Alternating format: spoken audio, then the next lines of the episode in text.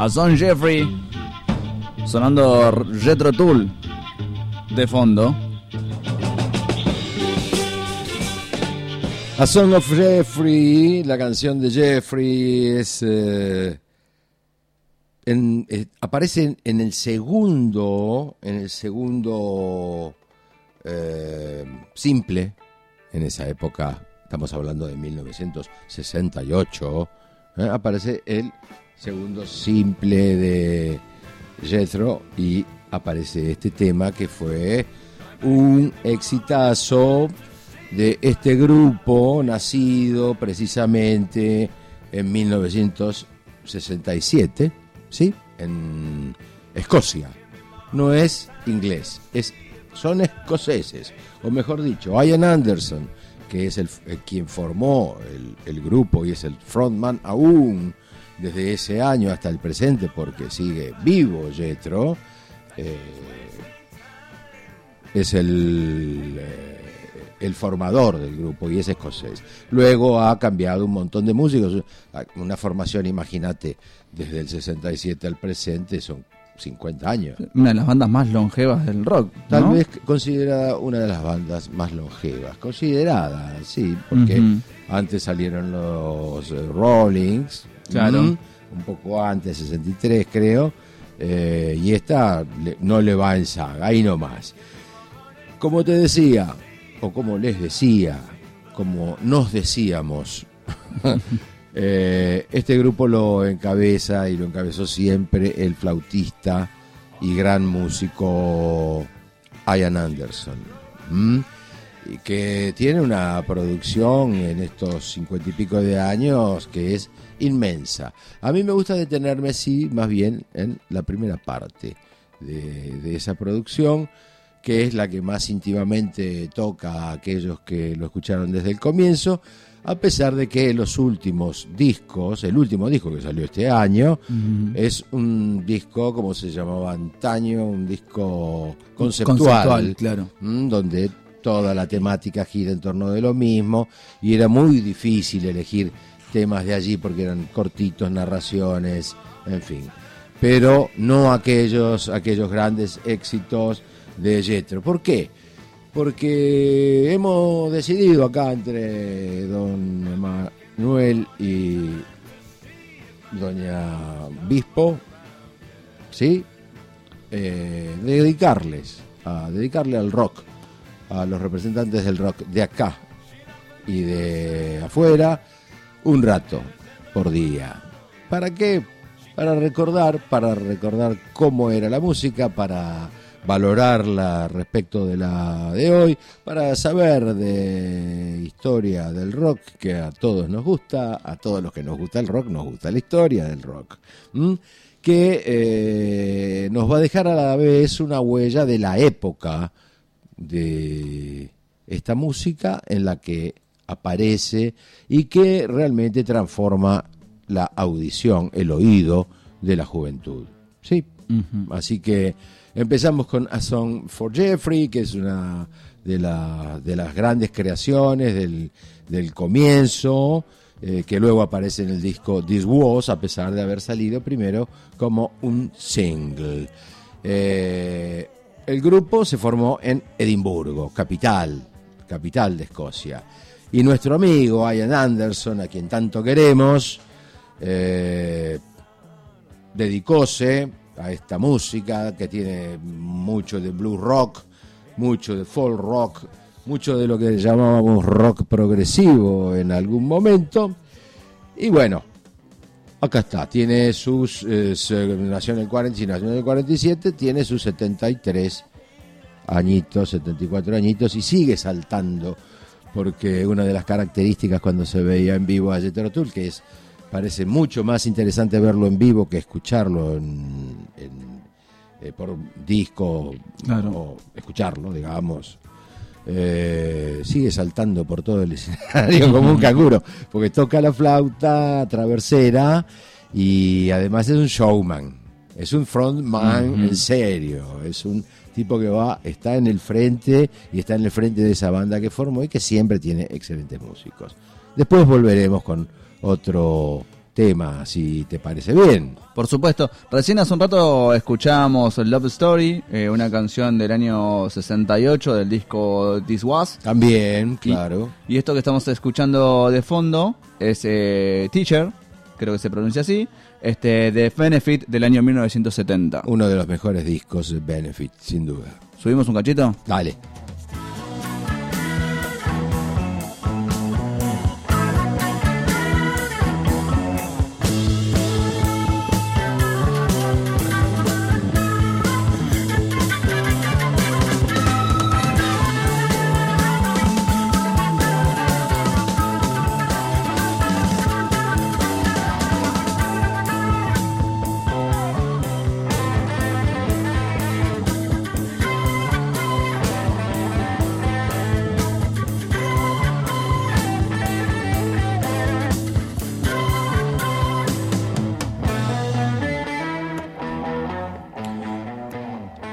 Una de las cosas que me pareció interesante que leí por ahí es que un gran ídolo de. Un gran ídolo para mí, ¿no? El señor Tommy Iommi. Fue integrante de Jethro Tull. Sí. Tommy Iommi, estamos hablando del famoso este, guitarrista de Black Sabbath. Este, quien antes de que de ingresar a Black Sabbath fue integrante de la primera banda de Jethro Tull, pero no de la grabación del primer disco, sino que grabaron Jethro Tull graba su primer disco, este, y inmediatamente su guitarrista se, se va. Se va. Se va. Entonces, Tommy Iommi fue parte de la banda un tiempo muy cortito en algunas presentaciones en vivo hasta que este, se forma Black Sabbath y se retira. Claro. Este, cosa que no sabes si estuvo bien o estuvo mal, porque se fue de Jethro Tull. Pero se fue a Black Sabbath. Pero se fue a Black Sabbath. Como que podría haber sido un, un gran error o lo que fue que fue un gran acierto también, ¿no? Y yo podría decir también que fue un gran acierto que se fuera porque cuando entra el reemplazo es nada menos que Mike Abrams, que es un guitarrista, o fue un guitarrista maravilloso, que fue el que le dio mucho más que a Ian Anderson al comienzo la personalidad del grupo, porque era además el que componía. Ian Anderson componía, sí, pero bueno, este Mike Abrams, junto con Glenn Cornick, que era un bajista maravilloso, maravilloso, y el baterista Clive Bunker, que creo que en este tema hace de las suyas. Estamos escuchando Living in the Past. Exactamente, Living in the Past.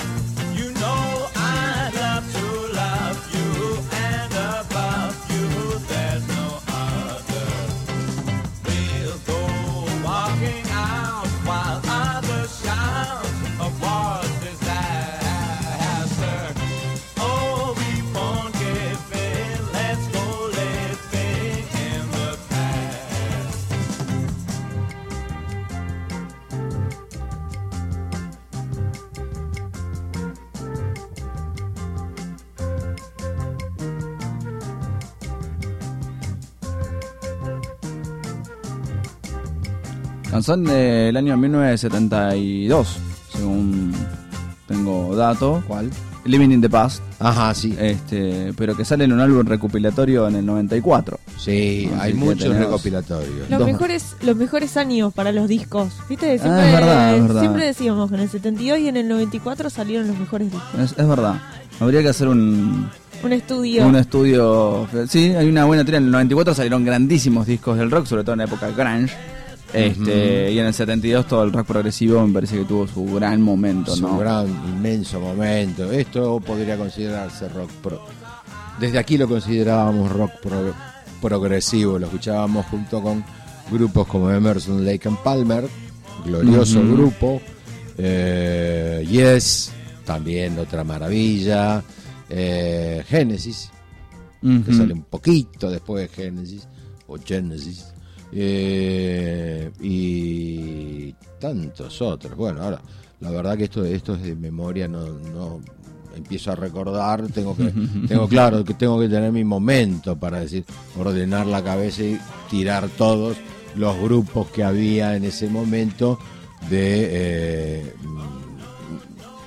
que sacaban discos conceptuales. Sí, que generalmente. es una especie de el rock progresivo como también el rock sinfónico, ¿no? Que está como medio ligado. Sí. Eh, Es- no sé si es exactamente lo mismo, pero bueno, Genesis es un poco rock sinfo- sinfónico, que Yes.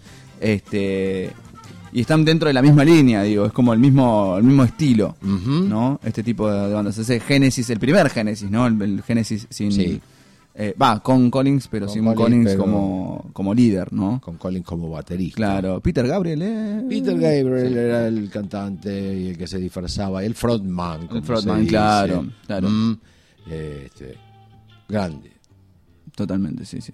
Oh, que estamos escuchando. Eh, volvimos a Song for Jeffrey, Bien, porque así Spotify lo dispuso, Porque- bajo, bajo su voluntad. Nosotros trabajamos, somos cuatro. Sí, claro, claro, Spotify, que manda, Él toma las decisiones autónomas, y nosotros tres obedecemos. yo a veces le digo, ponete al tema, me dice, no, este me gusta más, bueno, pon el que quiera, qué sé yo. Eh, Podemos decir algo más de Jethro. Por favor. Eh, Jethro Tull eh, le puso el nombre uno de los productores. Jethro Tull tenía un arreglador, un arreglador musical, o sea, no era cualquier cosa, no era un grupo que se, se encontraron cinco y empezaron a tocar, no, tenía un arreglador musical que era eh, Walters, de apellido, excelente. Y Jethro le pusieron, pues no tenían nombre, eh, el grupo cuando se forma no tiene nombre y hacen una selección y alguien le sugiere antes de grabar que eh, le pongan ese nombre, porque había un montón de nombres sueltos sobre la mesa, digamos, en, en la compañía grabadora, y eligen Jethro Tull. Jethro Tull que eh, en realidad es el nombre de mm, un británico, de un inglés, que fue el que introdujo el arado en 1600 y pico en Inglaterra, con lo cual eh, pasa a ser una especie de héroe de la economía eh, inglesa, o héroe, porque todos los héroes de, la- de Inglaterra tienen que ver con la, con la plata que le dejaron al imperio. Y este, eh, y sí, esos son los héroes. Y este Jethro Tull era, fue sin embargo eh, un, sí, un personaje reconocidísimo en la historia eh, y que fue el que enseñó a sembrar de algún modo a, toda esa región de- del mundo, a, la isla, al islote ese, al cascote ese que está ahí en, el Mar del Norte. Así que bueno, Don Jethro Tull eh, siguió, sigue vivo en la música de estos, estos compañeros que son unos grandes músicos. Después fue cambiando la, la formación. Ese, esa que te di al principio, bueno, pues no es, eh, es quizá la mejor que yo escuché, pero después entran Barrymore Barlow, que es un bajista estupendo, entra este Jeffrey Hammond Hammond en teclados, eh, en fin, otros, otros actores de- de la música británica que llegan a, a- a ese grupo y, y- y graban, por ejemplo, a Passion Play, que es un disco, ese es el disco progresivo por antonomasia de Jethro, a. Passion Play. ¿no? Claro. Que es, es el primero que sacan conceptual, digamos. A Passion Play.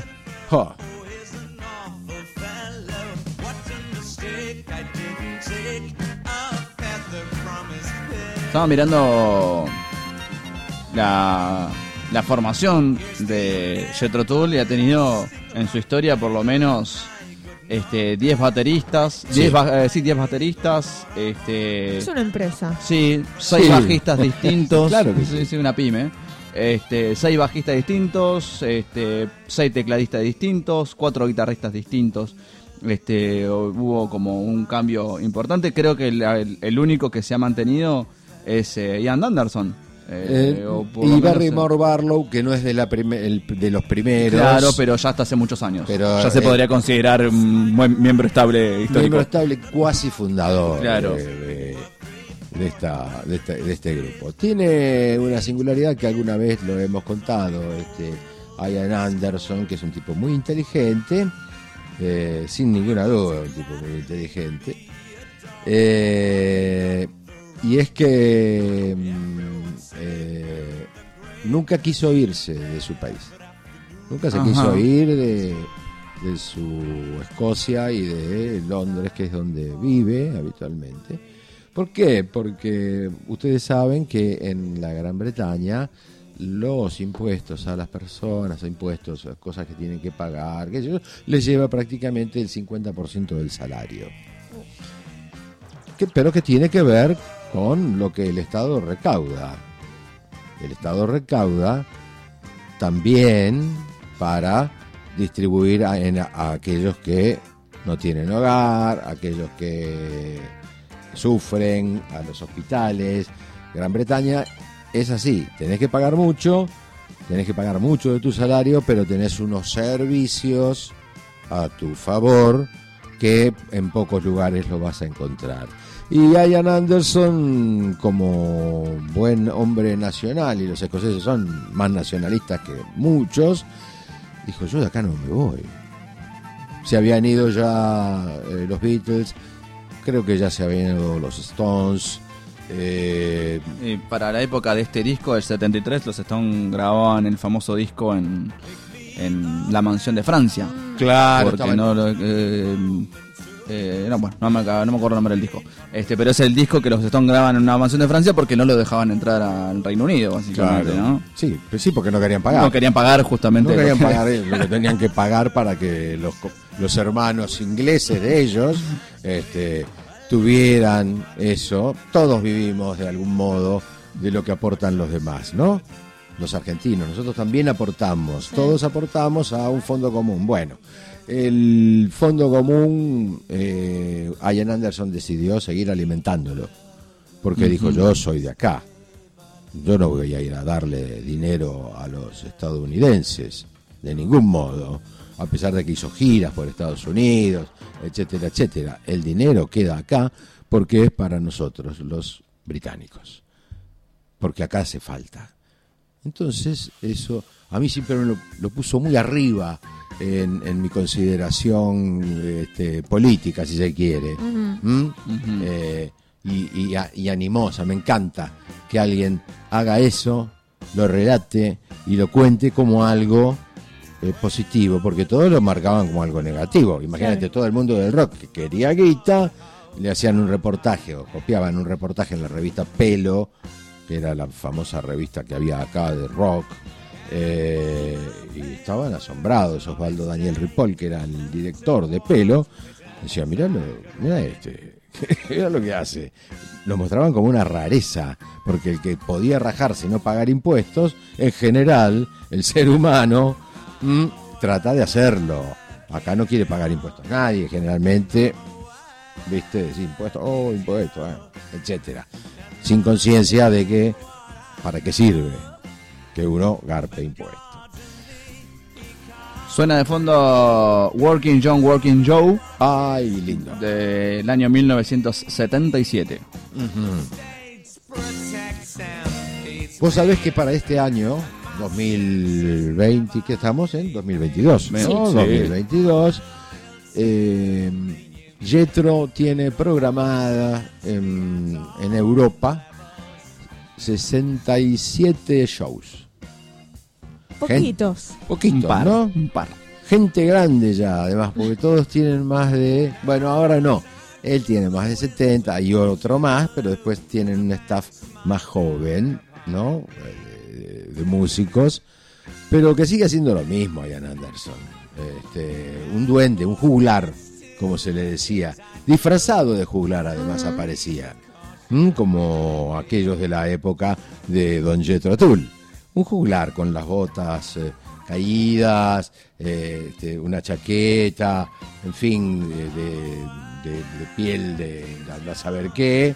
Y siempre, siempre tuvo ese papel, siempre tuvo ese papel de juglar, de llevar la música de sus ancestros, porque esto tiene mucho que ver con la Mucho, música inglesa, original, digamos, original de, de antaño, Eh, y es una postura política, indudablemente. Claro. Por todos lados, desde el nombre, pasando por los instrumentos, el, sí, el sonido, bueno, ahora que decís el vestuario también. El vestuario, sí, todo. Y todo. aparte es muy particular. No te puedes confundir esta banda con otra. No. Es eh, de una personalidad, realmente le impuso Anderson una... Y tiene unas letras además que no nos hemos metido con eso, pero tiene unas letras eh, que son realmente eh, importantes. Lo raro, porque en general el rock que no es nacional, eh, no se caracteriza por grandes letras. Sí podemos hablar de Lou Reed o Bob Dylan, que son buenos letristas, o Simon, Paul Simon, eh, que son buenos poetas, digamos, ¿no? Pero en general no es una música que lleve a hablar de profundidades, lo que se dice rock en general, ¿no? Lleva, es más bailable por ahí, o es más, este, o baby. Para citar un poco lo que decías de las letras, eh, tengo acá, obviamente que la letra está traducida al castellano y, y no respetará fielmente la poesía de esta canción. Estamos escuchando Working John, Working Joe. Eh, dice algo así, cuando era joven, como comienzan todas las buenas historias, me enseñaron a tender la mano. Y por mi paga trabajé un día honesto y tomé la miseria que pude ganar. Ahora soy un John trabajador, soy un trabajador Joe. ¿no? Es una pe- así comienza la, la canción esta, Joe Trabajador, Joe Trabajador, este, de Jethro Tull, canción del año 77, ¿no? Por algo la elegimos porque marca esa tendencia que Nati acaba de describir también. Y cuando lleguemos a Aqualung, cuando lleguemos a Aqualung, vamos a contar una pequeña anécdota de, del- del mismo Anderson, que él cuenta, que él cuenta en, un- en una revista de hace mucho, pero es el origen de Aqualung, que es el segundo gran disco, si querés. El Ujú. primero es Benefit, para mi gusto. El segundo es este, Aqualung, Claro. que es maravilloso. Y tiene ese tema, precisamente Aqualung, que merece ser escuchado. Y tal vez la anécdota merezca ser. Ajá. Ahí vamos. Déjalo un poquito, a ver.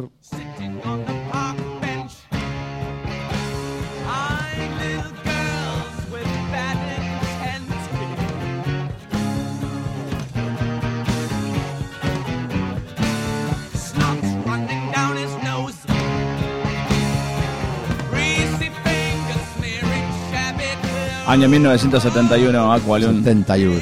Qué lindo. Cuenta Ian Anderson eh, que este tema fue compuesto pensando en la población sin techo. Ujú. precisamente. Hablábamos de su sensibilidad social, eso que has dicho vos en la que es el comienzo de la letra de Trabajador, Sí, ¿Mm? Working Joe. Working Joe. Bueno, esto es de Aqualung y cuenta Anderson que, ya te dije, fue compuesto pensando en la población sin techo, pero antes, eh, digamos, de pasar a, lo- a la traducción, o a lo, mejor dicho, a lo que dijo eh, don, don Anderson, eh, hay que aclarar que Aqualung es un aparato de respiración para buceadores. Eso es el Aqualung. ¿Mm? No lo sabía yo, lo sabía porque lo, había leído previamente, pero así se llama a los equipos que de respiración. Eh, lo que cuenta Anderson es que imaginó a un mendigo, el protagonista de la canción, ¿no? Recibiendo ese apodo por sus problemas para respirar. La inspiración le llegó viendo un programa de televisión llamado Sea Hunt, Cazadores del Mar, en el que se mostraba a gente buceando y uno de los personajes principales llevaba precisamente uno de esos aparatos, uno de esos Aqualung. Anderson dice, no sabía, sin embargo, que Aqualung era una marca, eh, no el producto, no el aparato en sí mismo. Y le pusieron una demanda, por supuesto, porque era una eh, marca norteamericana, Aqualung. Pero después negoció y le levantaron el tema de la guita, no garpó nada, bueno, en fin. Dice el capo de Yetro, es un tema que habla sobre nuestra reacción hacia la gente sin techo, sobre la vergüenza y la sensación, en algunos casos, de que no hay esperanza, una sensación de tragedia, una sensación de tristeza. Sin embargo, también hay cierto nivel de miedo y de incomodidad. Tenemos sentimientos encontrados sobre algunas situaciones en las que podríamos ser caritativos. Y creo que la canción Aqualung, que la estamos escuchando, es para mí más sobre la reacción que nosotros tenemos ante los mendigos que sobre ellos en sí mismos. Podría ser presuntuoso, continúa Anderson, por mi parte, hablar sobre ellos, porque nunca he estado en esa situación. Sería igual de falso por mi parte componer sobre un sin techo que hacerlo sobre recoger algodón en el Mississippi a principios del 1900, pintarme la cara de negro y pretender ser un verdadero cantante afroamericano de blues. Son cosas con las que tienes que dar un paso atrás y decir, no puedo hacer esto, no está bien que venga de mí. A veces tengo que cortarme un poco al componer, de forma que no sea autoritario, porque en realidad no puedo saber cómo alguien se puede llegar a sentir al escucharlo. Por eso escribo temas de primera persona, en primera persona, pero no son sobre mí, son sobre un personaje que me he inventado. Creo que a esa persona, creo a esa persona y la interpreto al igual que un guionista escribe líneas para que sean representadas por un actor. Tipo que evidentemente ha pensado y piensa sobre su eh, subir al escenario, sobre su hecho artístico, sobre el hecho artístico que crea. Eh, y piensa, y piensa bien. Aqualung, amigo mío, no empieces a inquietarte, pobre viejo cabrón, ves que solo soy yo. Esa es una de las frases Sí, de sí. esta canción Sí. llamada Aqualung del año 71. Del año 71. Y con esto creo que cerramos hoy Cerramos hoy. la entrada a uno de los grupos más importantes que hubo en el rock eh, mundial, eh, que sigue siendo vigente. Y mañana volveremos con algún otro. Puede ser nuestro, puede ser, este, no sé, si no es inglés, yankee o argentino, no sé. ¿Qué vamos a hacer? Vemos qué hacemos. Eh, Vemos qué hacemos, pero vamos, vamos a ver si encaramos algún argento. Dale. Dale. Seguimos escuchando Aqualung y después los dejamos con eh, Dharma for One del año 68. Esto es Jethro Tull.